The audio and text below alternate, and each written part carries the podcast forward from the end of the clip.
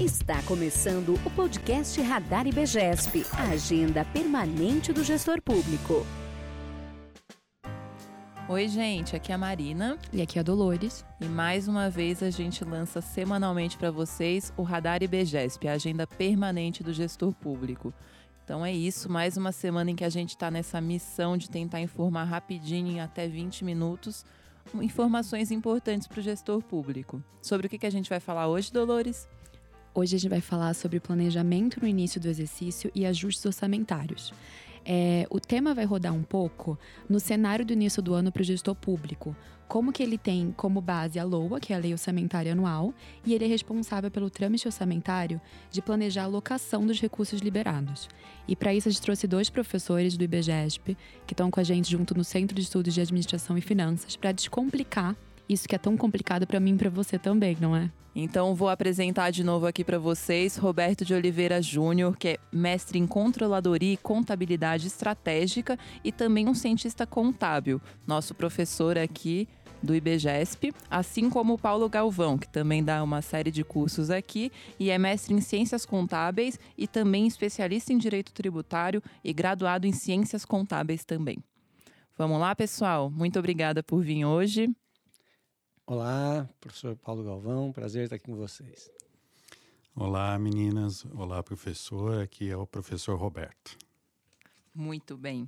Então, gente, eu queria que vocês falassem um pouquinho para a gente o que, que o gestor público tem que ter em mente no início do ano. Como é que quem trabalha na área de administração e finanças tem que fazer para começar o ano bem, para que tudo corra bem ao longo do exercício. É, posso começar, Paulo? Por favor. é o seguinte, Uh, é um grande desafio hoje em dia a gente administrar a coisa pública, né? Então, o gestor público tem uma grande responsabilidade. E na área pública, a gente não consegue executar nada sem passar pelo orçamento. Né? O orçamento, então, ele se torna aí uma peça essencial para a gestão pública. Né? Mas não adianta a gente só falar do orçamento, né? A gente está falando do orçamento dentro de um processo de gestão que se inicia lá no planejamento. Né? Então, quanto melhor planejado, menos problemas você tem na sua execução. Isso a princípio, né? Mas na realidade a gente verifica que, principalmente no Brasil, né, onde a gente tem aí uma movimentação política muito grande, né?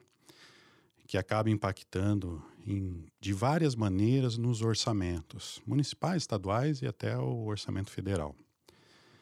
Então, o gestor público, ao iniciar o ano, ele já tem uma peça que a gente chama de LOA, né, a Lei Orçamentária Anual aprovada, e ele vai começar a executar essa, essa lei orçamentária. E entre a aprovação da lei, ou melhor, entre a, o planejamento da, execução orçamentária, entre a aprovação e a execução propriamente dita, existe um delay aí de tempo. Né? Então, aí depende do ente da federação, cada um tem o seu prazo de envio ao legislativo.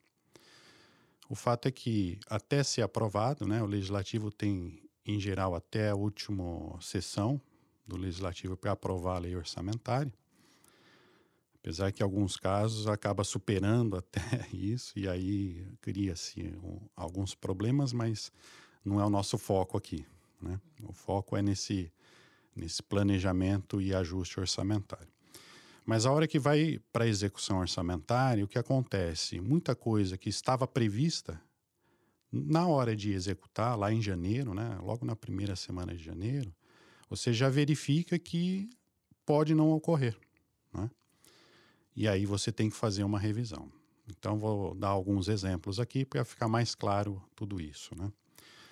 É, digamos que um prefeito, vamos trazer isso para a realidade municipal, mas digamos que um prefeito tinha a ideia de fazer a revisão da planta genérica de valores, é a correção do valor do IPTU.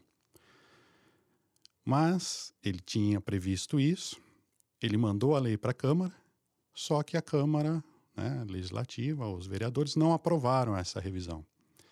E ele já tinha colocado isso na, na peça orçamentária como uma previsão de arrecadação. Né? Não aprovando a lei que pudesse fazer essa revisão, o que acontece? Ele não vai arrecadar tudo aquilo que foi previsto.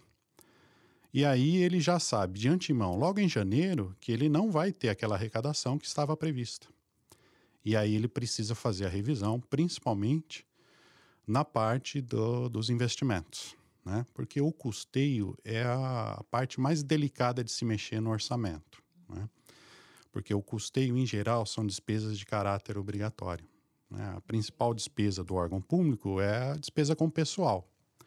E que ele tem um, pouca flexibilidade de mexer com essa despesa de pessoal, porque o servidor público tem garantias né, constitucionais, por exemplo, da estabilidade. Então é diferente de uma empresa. Né? Quando o faturamento da empresa diminui, a empresa demite a mão de obra. No, na, no órgão público não existe isso. Né? O máximo que ele pode mexer é nos comissionados lá. Né? É, mas representativamente, em geral, os comissionados representam um pequeno percentual de todo o gasto com o pessoal. Né? Os outros custeios, saúde, educação, assistência social, manutenção da, da cidade como um todo, né? coleta de lixo, limpeza pública e etc., eles já têm aí, em geral, seus contratos em andamento. Né?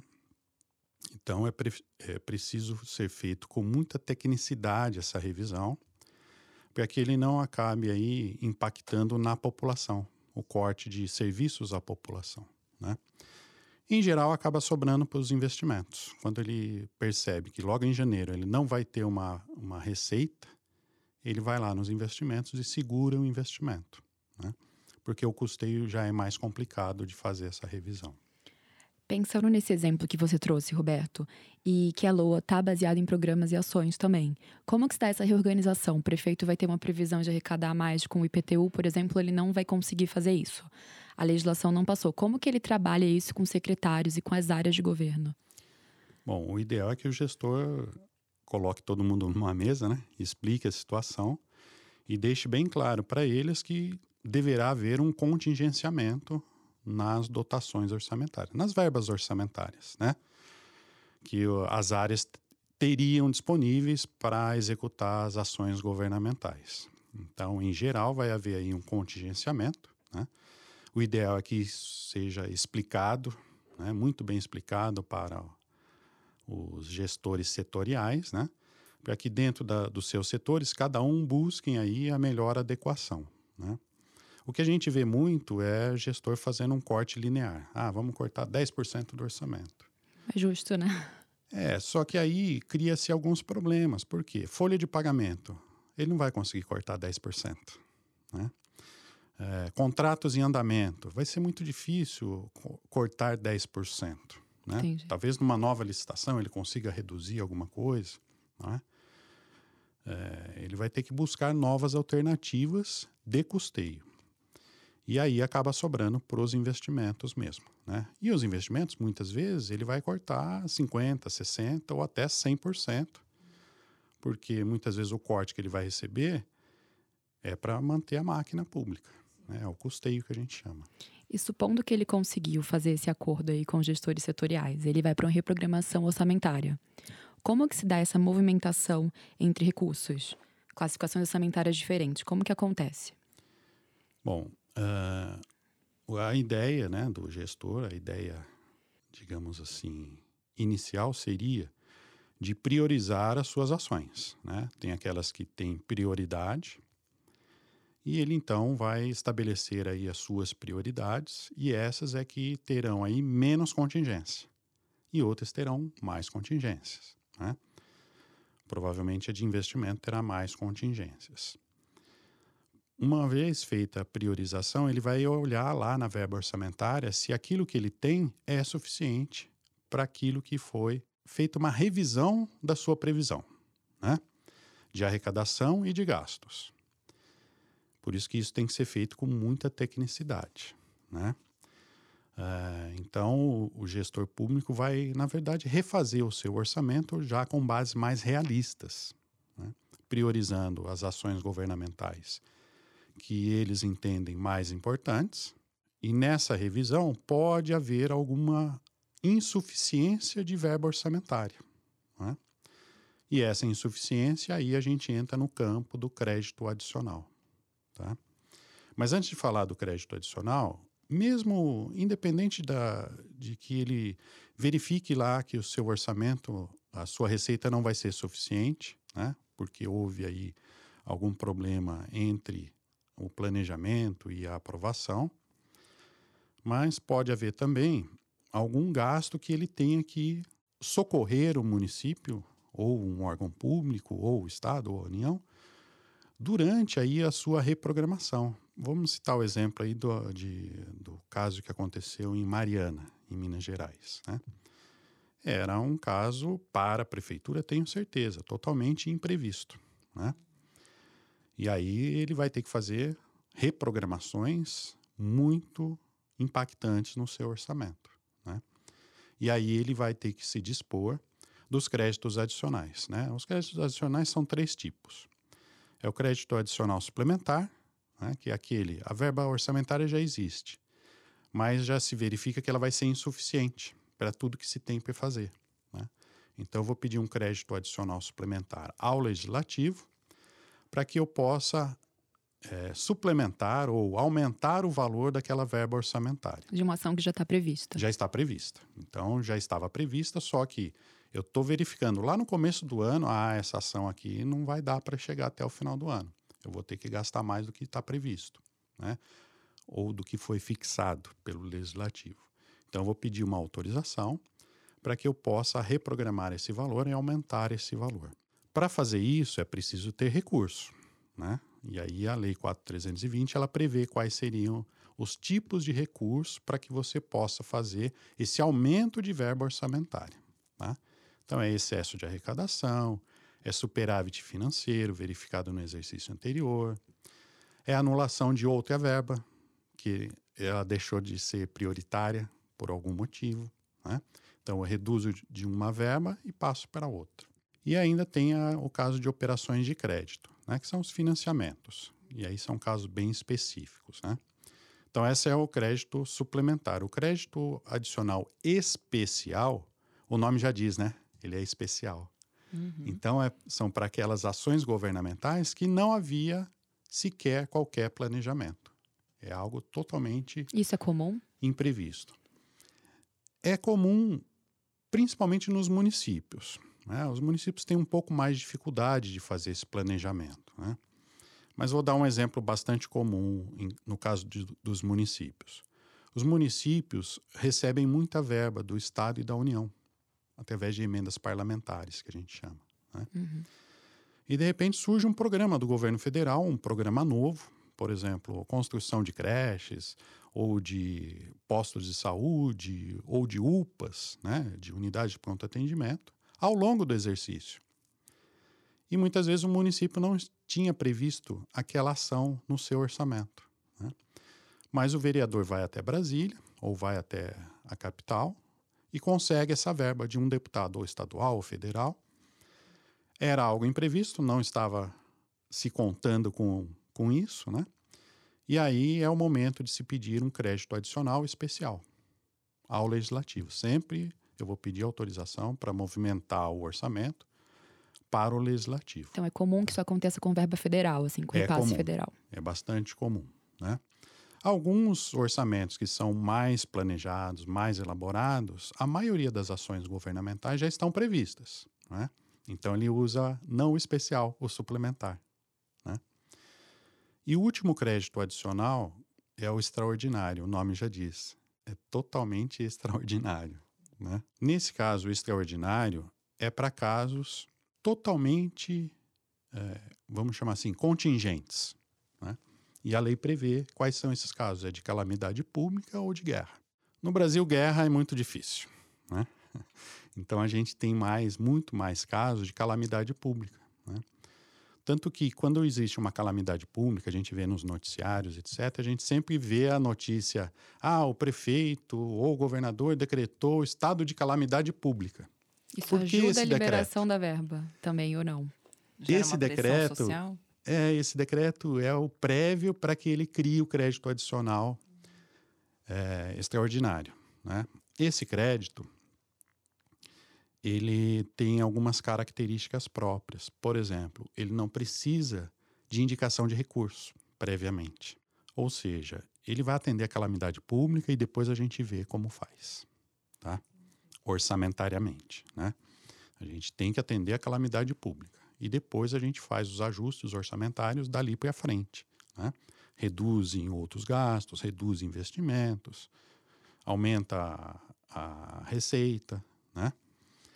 Então aí a gente resolve depois, mas primeiro atende a calamidade pública. Mas isso são casos muito específicos, né, que a lei prevê que podem ser utilizados o crédito adicional extraordinário. O que eu quero dizer com isso é que não dá para ficar criando crédito adicional extraordinário a qualquer momento. Não é tudo que é calamidade Não é. pública, né? né? Então, esses são casos assim muito específicos e são menos frequentes. Né? Os mais frequentes, suplementar. Eu costumo dizer que em município, principalmente, né, as prefeituras, quando a gente vai para a sala de aula e vai trabalhar com os nossos alunos lá de municípios, né, eles é, trazem para a gente, né, e eu vivi essa realidade durante muito tempo, né, mais de 20 anos vivendo essa realidade de orçamento municipal. Há municípios, por exemplo, que faz créditos suplementares diariamente. A exceção vira regra, né? A exceção vira regra. Né? Tanto que o Tribunal de Contas fica em cima disso, né? nos pareceres que eles dão. Eles frequentemente alertam os municípios de que está havendo muita movimentação orçamentária por conta do que, em geral, é da falta de planejamento. Olha só. É muito interessante isso que você falou, Roberto. Inclusive, eu convido todos os ouvintes a lerem um texto que tem lá no Radar IBGESP. É só entrar no site do IBGESP na aba Radar e procurar um texto do Tiago Brito, que inclusive também é professor do IBGESP, nosso diretor também, e que ele fala muito sobre o que você falou né? Sobre como no começo do ano é um momento de prestar atenção. Será Exatamente. que o orçamento vai dar? É um momento de estar muito atento. E eu acho que uma das coisas que o Tiago mais enfatizou e que é muito importante, eu queria até chamar o Paulo para comentar um pouquinho sobre isso, são dois fatos, assim, de que pensar o planejamento no início do exercício é tão importante a ponto da legislação abarcar isso, né? De ser crime de responsabilidade, por exemplo, cometer algum erro, alguma irresponsabilidade com esse planejamento orçamentário. E outro fato que eu queria que você comentasse é como isso afeta o cidadão, né? Sobre como tudo tem que ser justificado no orçamento público, porque afinal, quando a gente lida com recursos públicos, a gente está falando da sociedade como um todo e de algo que tem que ser muito respeitoso e muito atento à responsabilidade social. Então, eu queria ouvir um pouquinho de você, Paulo, o que, que você acha disso. Então, Marina, acho que assim, do ponto de vista técnico, tecnicidade, o Roberto já explanou muito bem, né? Eu acho que a gente pode abordar um pouquinho a título de contribuir a questão da gestão, de planejamento, né? Quando nós falamos em, em gestão, nós estamos falando de planejamento, execução e controle. Então, o primeiro ponto que a gente gosta de enfatizar é que o planejamento tem que ser feito da melhor forma possível. Diferente da iniciativa privada, onde o empresário quer ter lucro, né? O final lá da, da, da DRE dele tem que ser lucro na iniciativa privada, uh, no, no público, não. O público, o, o melhor planejamento é do equilíbrio. É, não é nem déficit nem superávit. É, o ideal seria o equilíbrio. Por quê? Se eu tenho déficit, eu estou gastando mais do que eu poderia. É como a nossa casa, né? Gestão de recursos públicos é a nossa gestão. Não posso gastar mais do que eu ganho. Né? É, e se eu tenho superávit, quer dizer que sobrou dinheiro de caixa e com certeza eu tenho demanda social que eu deixei de atender. Porque as demandas são infinitas, os recursos são finitos, né? Então o orçamento público é o cobertor curto. Né? Cobre a cabeça, descobre o pé. Né? Então, quanto melhor eu fizer o planejamento, melhor vai ser para a sociedade, né? porque a missão institucional da empresa pública, do poder público, é atender os, as necessidades básicas do cidadão. Então, o que, que nós orientamos aqui? Primeiro, que o planejamento seja feito da forma mais técnica possível, não superestimar suas receitas. Acho que até no momento de fazer o orçamento, ser conservador, porque eventualmente eu vou ter né, um superávit, vou conseguir ter um excesso de arrecadação. Tá? Porque a lógica do planejamento orçamentário público é assim: eu estimo as minhas receitas, estimo a arrecadação, em cima disso eu fixo minhas despesas. ok? Depois que eu fixei a despesa, é muito difícil eu fazer aquele contingenciamento que o Roberto falou. Linearmente não é razoável. Né? Aí nós vamos discutir, ok, o gestor, vamos pegar no caso do município, o prefeito. O prefeito pega a sua equipe e vai discutir onde eu posso mexer. Eu costumo dizer nas minhas aulas, né? Que o projeto mais importante na área pública, quando você vai para uma reunião dessa, é o meu. todo mundo vai defender o seu projeto. O secretário de saúde vai dizer assim: ah, se cortar do meu vai morrer gente. O da educação vai assim: ah, vai cair o IDEB ou a gente não vai atingir o índice necessário. O da segurança vai assim: ó, vai aumentar a criminalidade. Então todo mundo vai ter uma justificativa. Né? Todas legítimas, todas né? legítimas, né? Agora, o que, que acontece? Então, quanto melhor planejado, né, a gente consegue trabalhar. A questão do superávit, do excesso de arrecadação, ela é importante se eu, se eu fiz um, um, uma previsão conservadora. Agora, não dá mais para a gente imaginar aumentar a carga tributária. Tá? A sociedade não aguenta mais isso. Agora, tem como a gente aumentar a arrecadação sem aumentar imposto, né? sem aumentar tributo, que é a principal fonte? Muitas vezes sim, né? fazendo realmente uma revisão, como o Roberto citou aqui, né? da, da, da, sua planta genérica de valor, verificar a dívida ativa, verificar como é que está a inadimplência, quais são os motivos da inadimplência. Então, existem alguns mecanismos que a gente pode fazer para melhorar, otimizar a arrecadação, não aumentar a carga tributária. Né? Agora, mais importante de tudo é fazer um controle em cima dos gastos. Né? Então, quando a gente fala lá em, gestão, é primeiro planejamento. Aí, a execução de acordo com o que foi planejado. E uma peça fundamental que nós batemos muito lá no IBGESP, temos até um curso sobre isso, que é o controle. Planejamento sem controle não garante execução adequada. Tá? Então, isso é extremamente importante. Tá? Agora, na, na, questão da sociedade, né? Então, como isso impacta na sociedade? Toda vez que eu tenho uma, uma gestão é, mal feita dos recursos públicos, vai acabar tendo o quê? Ou falta de serviço, ou serviço uhum. inadequado, uhum. ou aumento da carga tributária. De alguma forma, o cidadão vai é, sentir isso no bolso. E o gestor corre o risco de ser penalizado pela lei de responsabilidade, ficando inelegível, cometendo crime de improbidade. Então a gente precisa realmente é, orientar tanto o gestor para que ele faça uma, uma gestão responsável né, e o cidadão exercer a sua parte também de fiscalizador. Isso é, um, é um, uma questão muito importante. Né? Nós tivemos várias experiências aí, atuando diretamente em secretarias, tanto eu quanto o professor Roberto, e muitas vezes nós participávamos de audiência pública né, de prestação de contas de metas quadrimestrais, que está previsto na, na, lei de responsabilidade, e não tinha ninguém na, na sessão da Câmara. Muitas vezes nem o próprio vereador, né, que só. é a responsabilidade dele. Né? O, o, legislativo, a principal prerrogativa do legislativo, principalmente o municipal, é fiscalizar os atos do executivo. Né? Uhum. Né? Então, eu acho que é, é um conjunto de, de, de, coisas. Né? A gente não pode também só transferir a responsabilidade, por exemplo, da crise atual para o gestor. Ele tem a sua parcela, mas o legislativo tem porque não fiscaliza e o cidadão também porque não fiscaliza. Toda peça orçamentária tem consulta pública. Então o cidadão ele poderia estar mais de olho também. Então, o, o orçamento participativo ele está previsto na Constituição. Né? Então deveria ter né, audiência pública para a LDO, para a LOA e depois da prestação de contas quadrimestral, pelo menos.